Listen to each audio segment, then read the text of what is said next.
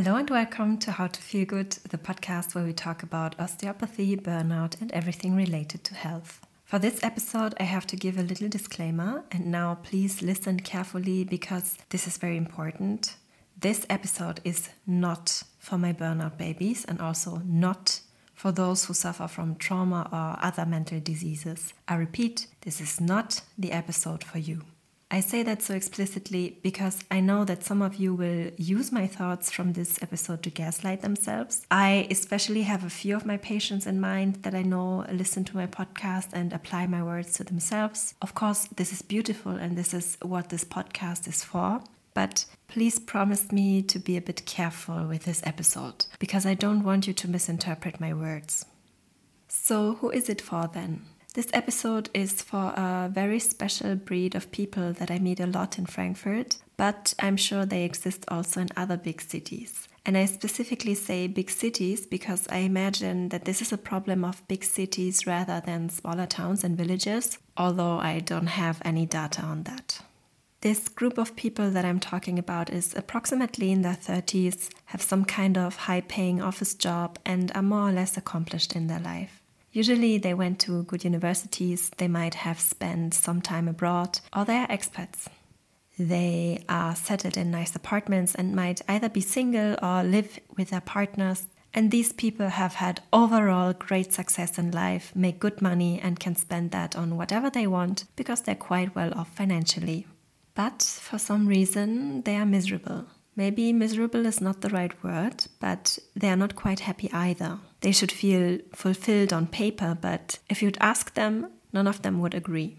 They might feel kind of empty inside, looking for something, maybe for the love of their lives, maybe for a family. Since they have the money, they can regularly flee from their life through traveling, and they do that a lot. And why not? Since they're young and without big responsibilities, if you recognize yourself in this description, please don't take my words as condescending. I have many patients and friends that I would categorize into this group, and I love you guys. I'm just sharing my observations here because I interact with this kind of people so much and they tell me about their life. I enjoy spending time with this group of people. They are funny, generous, relaxed, and since they have so many opportunities to travel, they have amazing stories to tell. But each time I spend time with this kind of people, I get the deep feeling that something is missing in their life. And some even admit that openly. And I get it. What do you do when you made it so young in life? When you have the career, you have the apartment, you maybe even have the relationship of your dreams. What do you do when you manage to accomplish yourself in your 30s already? In the end of your 20s and your 30s, you start wondering where your life should go whether you want to start a family or not. Maybe you start feeling your own age because your body has less energy than before. And suddenly you don't party Friday until Sunday like you did at 22. And you overthink each sip of alcohol because is the headache really worth it the next day? It is a time of decisions, it is a time of change, it is a time of in between. And for some, it is the first time in their life actually discovering themselves because finally they don't need to struggle anymore to pass the next exam to get the permanent contract or to pay rent. Suddenly they have a safe base and some room to breathe. And this can be a bit overwhelming when you always knew the next step, when you were used to functioning and always approaching the next goal. Sometimes you realize that you might not know what's next, what you want, who you actually are, and what you want to do with the rest of your life. And for some people, this can lead to a crisis. In other words, a bore out. Now, a bore out is not the same as a burnout. I don't want to mix or compare these two. Please see the term bore out on its own. And of course, we need to make clear that this is not really a medical term. Bore out is not a diagnosis, it's rather a description of a phenomenon that can occur in different circumstances and is mostly used in relation to the work environment. But still, a bore out can have quite similar symptoms as a burnout. It can show in mental, physical, and emotional symptoms such as low energy, depression, listlessness, insomnia, but also tinnitus, susceptibility to infections, stomach problems, headaches, and dizziness. I'm not really talking about a clinical state here, more about a general feeling of being unhappy with your life, including some physical symptoms like maybe joint pain or headaches that you don't really find an explanation for. A deep feeling of lack, of being unfulfilled, of missing something in your life. So, when you feel like that, it is very easy to run away from that unpleasant sensation by shopping, traveling, partying, drugs, or overworking yourself. And when you have all opportunities at your hand, that can get a little dangerous and lead to self destruction or destruction of the planet if you consider the effects of overconsumption and traveling. But who would think about the consequences of their own actions when trying to fill a void inside themselves? None of us would. I addressed this episode to a very specific group of privileged people, but my thoughts are more universal because I believe that in our individualized secular society, you don't need to be rich to feel empty inside. I've thought about this a lot in the recent months, and I have some thoughts to share with you that I think can be some good food for thought. And of course, I'm super curious to hear your thoughts on it. So if you want to discuss with me, you can DM me on Instagram at paula.klisiewicz. Now, why are so many of us feeling empty and unsatisfied? What is actually missing in our lives? In my opinion, there's two main factors that are lacking, especially in big Western cities. And these two factors are community and spirituality. Let me explain. Since World War II, Western countries have continuously adopted the American way of living. Economic growth has led to more wealth, and globalization made the world very accessible. And in the last 10 years, we've seen the trend of digitalization change our way of living even more. We can book appointments online instead of calling. If we need customer support, we can talk to AI chatbots. The next date or hookup is just one swipe away, and social media has changed the way we communicate forever. All these changes have made our lives more comfortable. Of course, it's nice to order food via an app and to have all your favorite TV shows accessible via streaming. Digitalization gave us entertainment, internet friends, and also made us more productive because each task can be finished a lot faster. Now, as everything, our wealth also has downsides, and one of these downsides is loneliness. Since a few years, there's been a lot of research about loneliness, especially in young people. Gen Z might be the loneliest generation that existed so far, but they are not the only ones suffering from that. The pandemic has accelerated this trend enormously. The rates of depression have skyrocketed, and the loneliness of young adults is now considered a real crisis that we don't know how to tackle yet. In Japan, the word hikikomori describes this phenomenon as extreme social withdrawal, people that shut themselves off from society and live by themselves in a more or less chosen confinement. The numbers vary by sources, but Wikipedia told me that it is estimated that Japan currently holds 1 million hikikomoris in different age groups. South Korea has registered a similar problem and tries to tackle the loneliness epidemic with money. The state now pays a monthly allowance of up to 60,000 won, that's around $500, to young people aged 9 to 24 that live in a household that earns below the median national income, specifically to re enter society. But this is not an East Asian phenomenon at all. In fact, this is a global phenomenon that affects North America, Europe, as well as many other countries around the world. Once again, there's a pattern that we already talked about. We are so wealthy, we have 1 million opportunities that are one click away, and yet our mental health seems to get worse. You might have heard the term loneliness is the new smoking, although I have no idea if this is a thing or whether we just say that in Germany. But what it says is that loneliness is devastating for a person's health. And recently, I have seen a lot of evidence published for that. The American Psychological Association writes, for example, our research really shows that the magnitude of risk presented by social isolation is very similar in magnitude to that of obesity, smoking, lack of access to care, and physical inactivity. Those who are lonely may slide into unhealthy habits. In addition, loneliness has been found to raise levels of stress, impede sleep, and in turn harm the body. Loneliness can also augment depression or anxiety. Loneliness, it seems, can lead to fight or flight stress signaling, which negatively affects the immune system functioning. Simply put, people who feel lonely have less immunity and more inflammation than people who don't. Furthermore, loneliness has been linked to a 30% increased risk of a stroke or development of coronary heart disease, as well as a 40% increased risk of developing dementia. I will link you the resources that I used in this episode description if you want to educate yourself further on that topic. But we can summarize that loneliness is detrimental not only for our mental but also for our physical health, decreasing our quality of life and increasing the probability of an early death. By the way, this is not a rich people problem. Research shows that marginalized communities suffer more than white wealthy people. Of course, the more resources you have, the more you can combat this loneliness. The thing is, the loneliness affects all races and social classes at this point, and this shows how big the problem is. I feel like it is unnecessary to point out how much the pandemic accelerated this trend because, in my opinion, it is self explanatory. Three years of isolation, fear of catching a virus from other people, and huge changes in the work environment, of course, had a huge impact on this development. But I'm not here to just scare everyone on how dangerous loneliness is. Actually, wait, I am, but that's not all I want to do with this episode. I'm also here to criticize our way of living and the way that our cities and societies are structured. And as you know, this would not be a podcast episode by me without some subtle critique of capitalism. We have now identified a crucial problem that is making us sick and unhappy. But can we really only blame the pandemic and the digitalization for it? Of course, these have been huge contributing factors. Both have increased the development of social anxiety, for example. But what if you told yourself tomorrow, Paula is right, I feel lonely and I need to go outside more? Where would you go?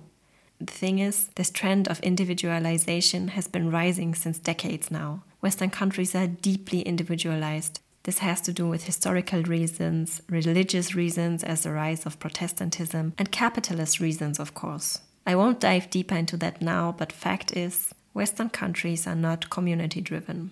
The opposite of individualism is collectivism. A few examples of collectivist countries are Egypt, India, Cyprus, Armenia, Argentina, Bulgaria, Morocco, Spain, Kenya, the Philippines, and many more. And of course, the list is much, much longer. Feel free to Google. And by the way, the collectivist list is longer than the list of individualistic countries such as Germany, the US, Canada, the UK, Australia, Netherlands, France, Italy, New Zealand, South Africa, and again many more.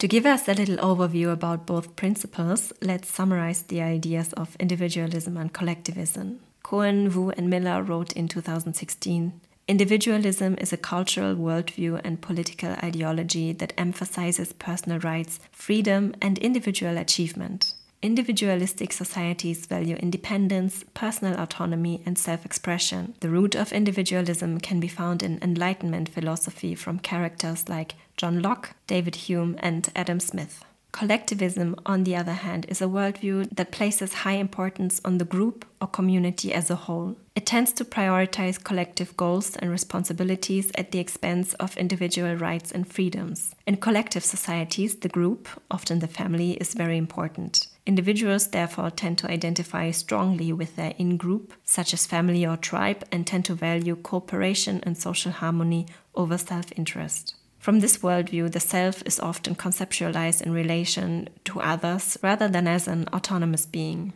By the way, these again were not my words, I read them from an article that I will also link as a resource in the episode description. So, to sum it up, individualistic societies value the experience of the individual, collective societies value the experience of the group.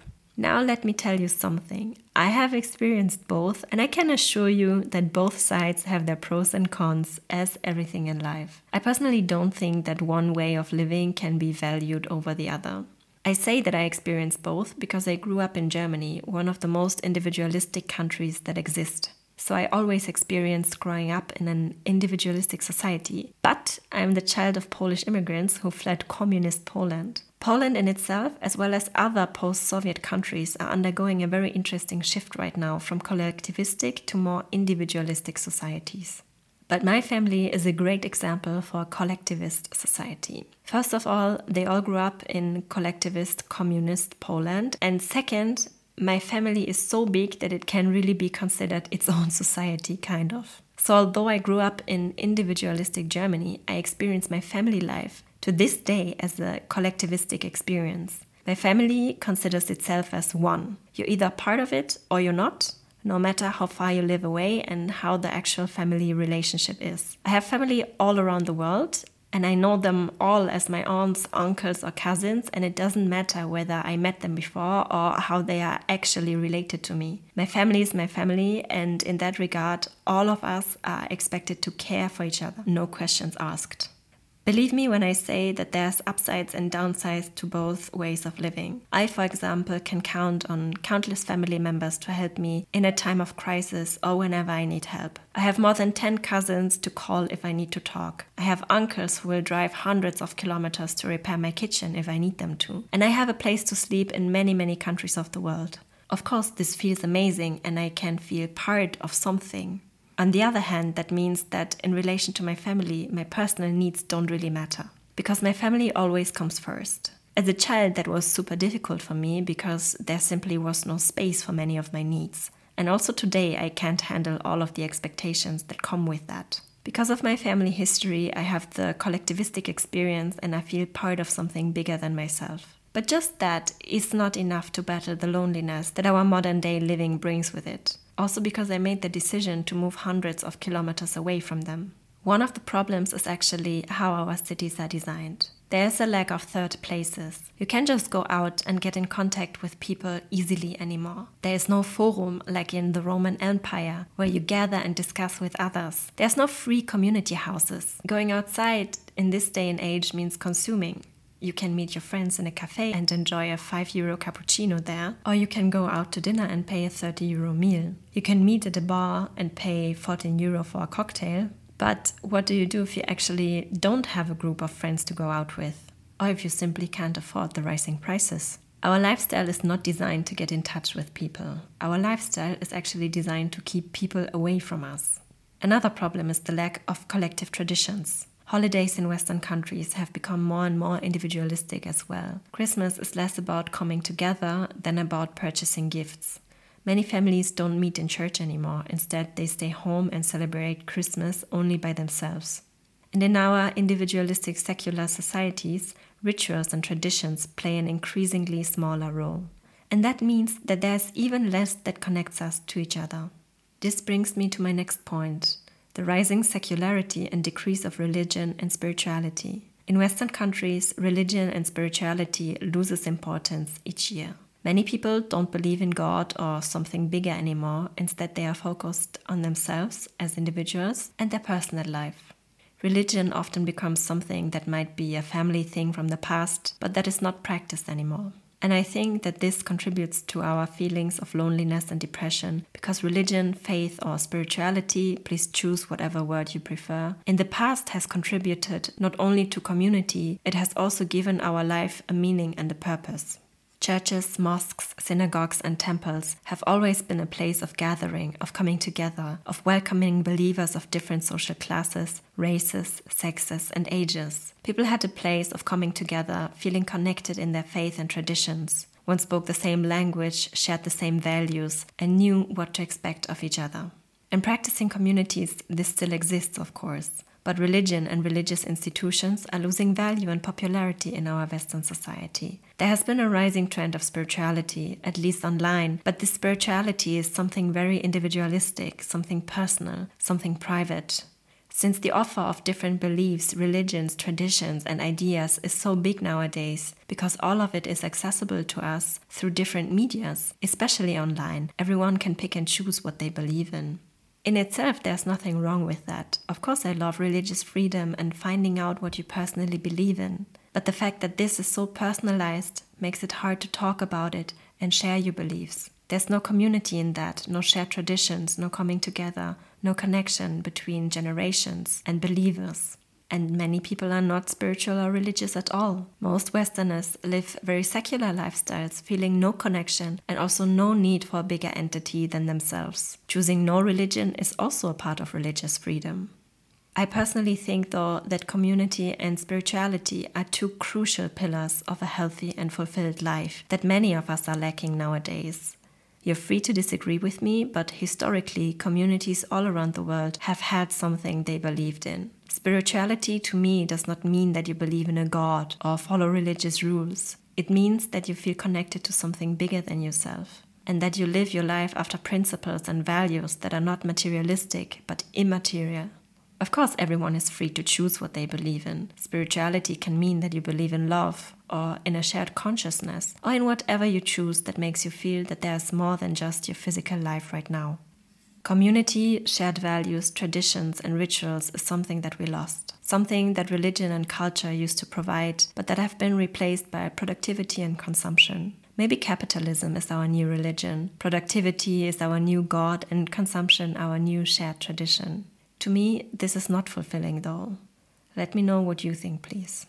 Of course, I know that religion, religious institutions, and community also have their downsides, such as pressure, abuse of power, oppression, violence, and many more. But I don't feel like this is the episode to discuss that. Just be aware that I don't point that out for lack of time and space right now. So, if you feel dissatisfied with your life right now, these are the two aspects I would encourage you to look at. Do you have a healthy community that you can access?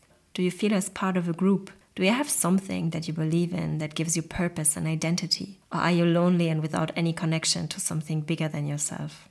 Now, why did I start this episode talking about wealthy young adults that made it in life when all my thoughts have been more global so far?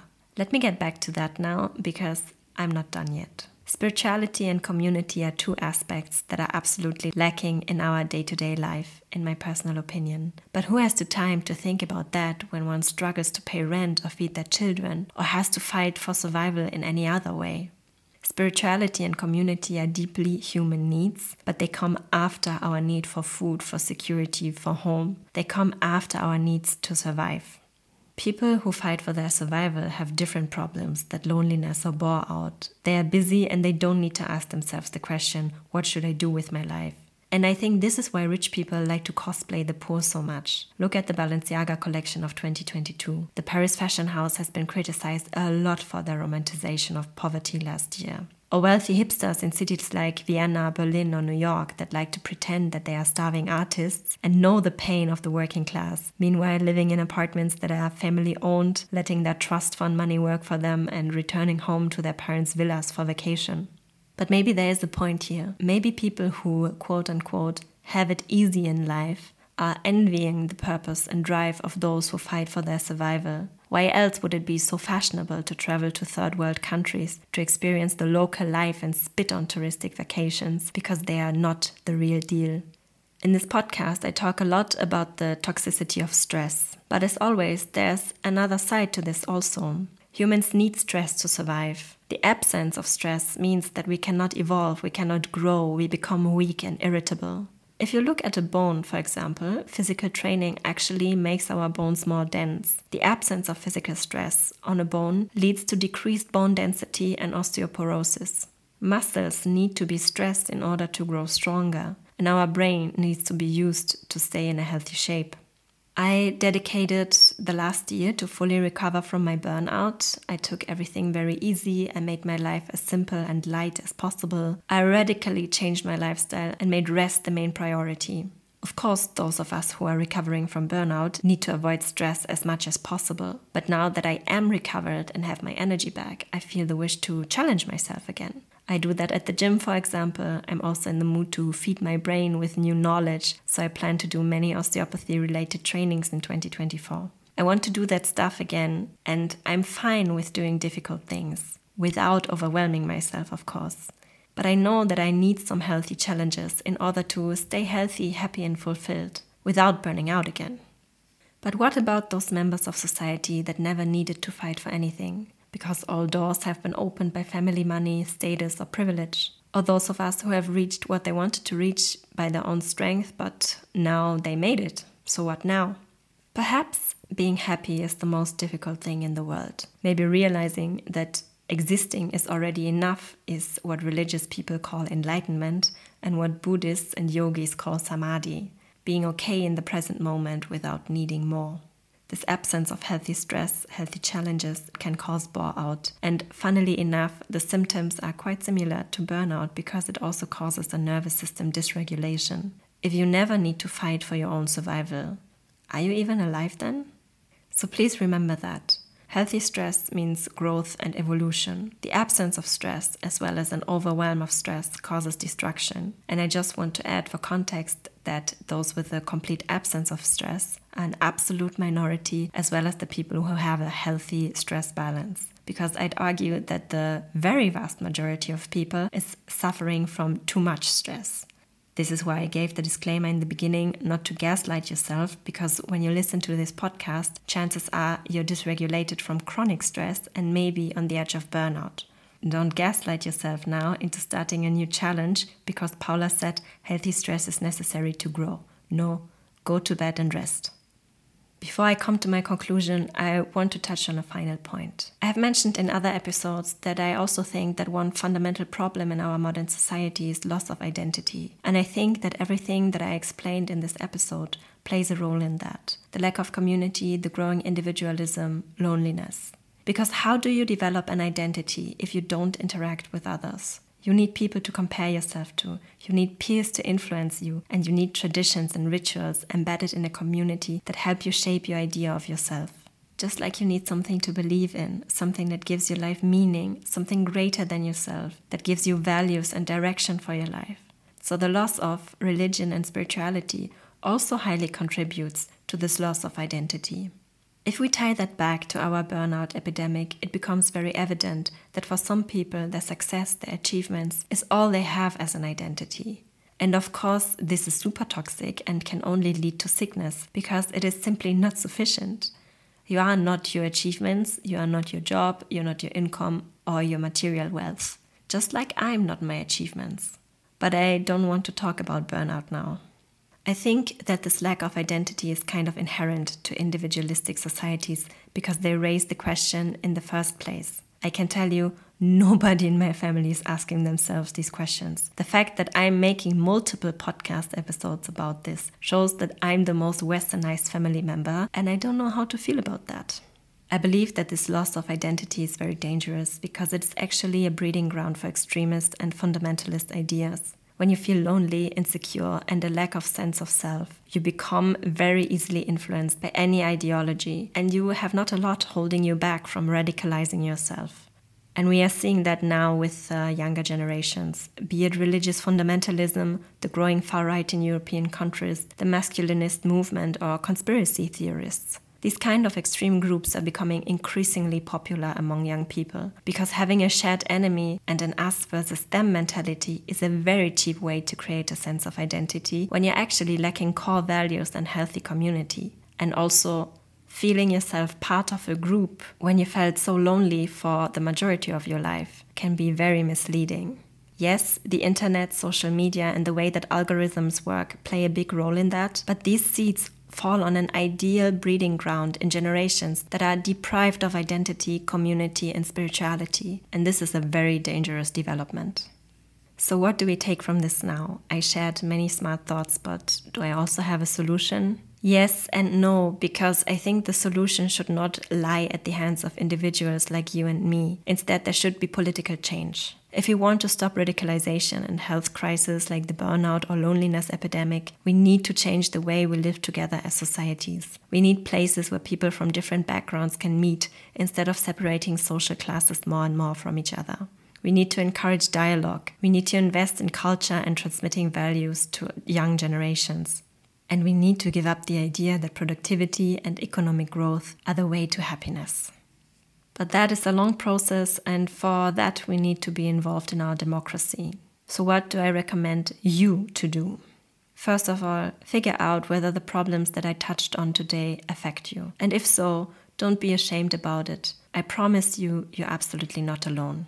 The second thing I would recommend to you is talk about it. Talk about your experience, ideally to real people in your life. And if you don't have anyone you can trust, talk to a professional like a therapist or me as a burnout coach.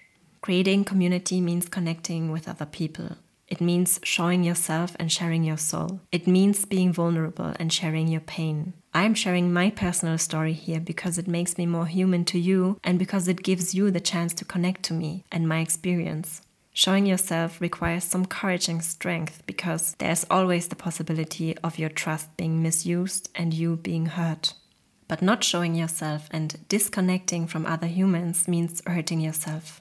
I highly recommend you to take the risk and talk to people, be a human in order to strengthen our humanity again. It will benefit you as well as others. For the lack of spirituality, I don't have much to tell you. What you could try to do is to reconnect to your family heritage Maybe you can find some happiness in what your ancestors used to believe in. You can see it as an experiment because you don't need to sign a contract with any spiritual beliefs. And if you don't want to do that, just ask yourself what do I believe in? What is important to me? What are my values? And what kind of impact do I want to make in this world? It could be that you're asking yourself this for the very first time, that you never took the time to question yourself and your life. Please understand that this is not about finding answers. The human experience means never knowing the truth to the big questions of life, like is there a God or what happens after death? We are not supposed to know. What is important is your process of self discovery through these kind of questions. And if you feel like this is the right time to go into this and you want someone to accompany you on that journey, feel free to get in touch with me. As a coach, it is my job to be there for you in these vulnerable times of self discovery. You don't need to go through this alone and you don't need to have a total burnout in order to work with me. I'm here to create a judgment free space for you in order to grow. And I will help you through that complicated jungle of what is wrong with me and what am I supposed to do. Seriously, I'd love for you to get in touch with me if you want to do that because you want to learn more about my work or because you just want to share your thoughts on this episode. There are two ways how to contact me. You can either just DM me on Instagram at paula.klisiewicz or write me an email to paula at healyourburnout.online. And of course, all resources are linked in the episode description as always. My final advice for this episode is go offline. Do whatever you want to do in the real world and take a break from the internet. You will hear from me soon.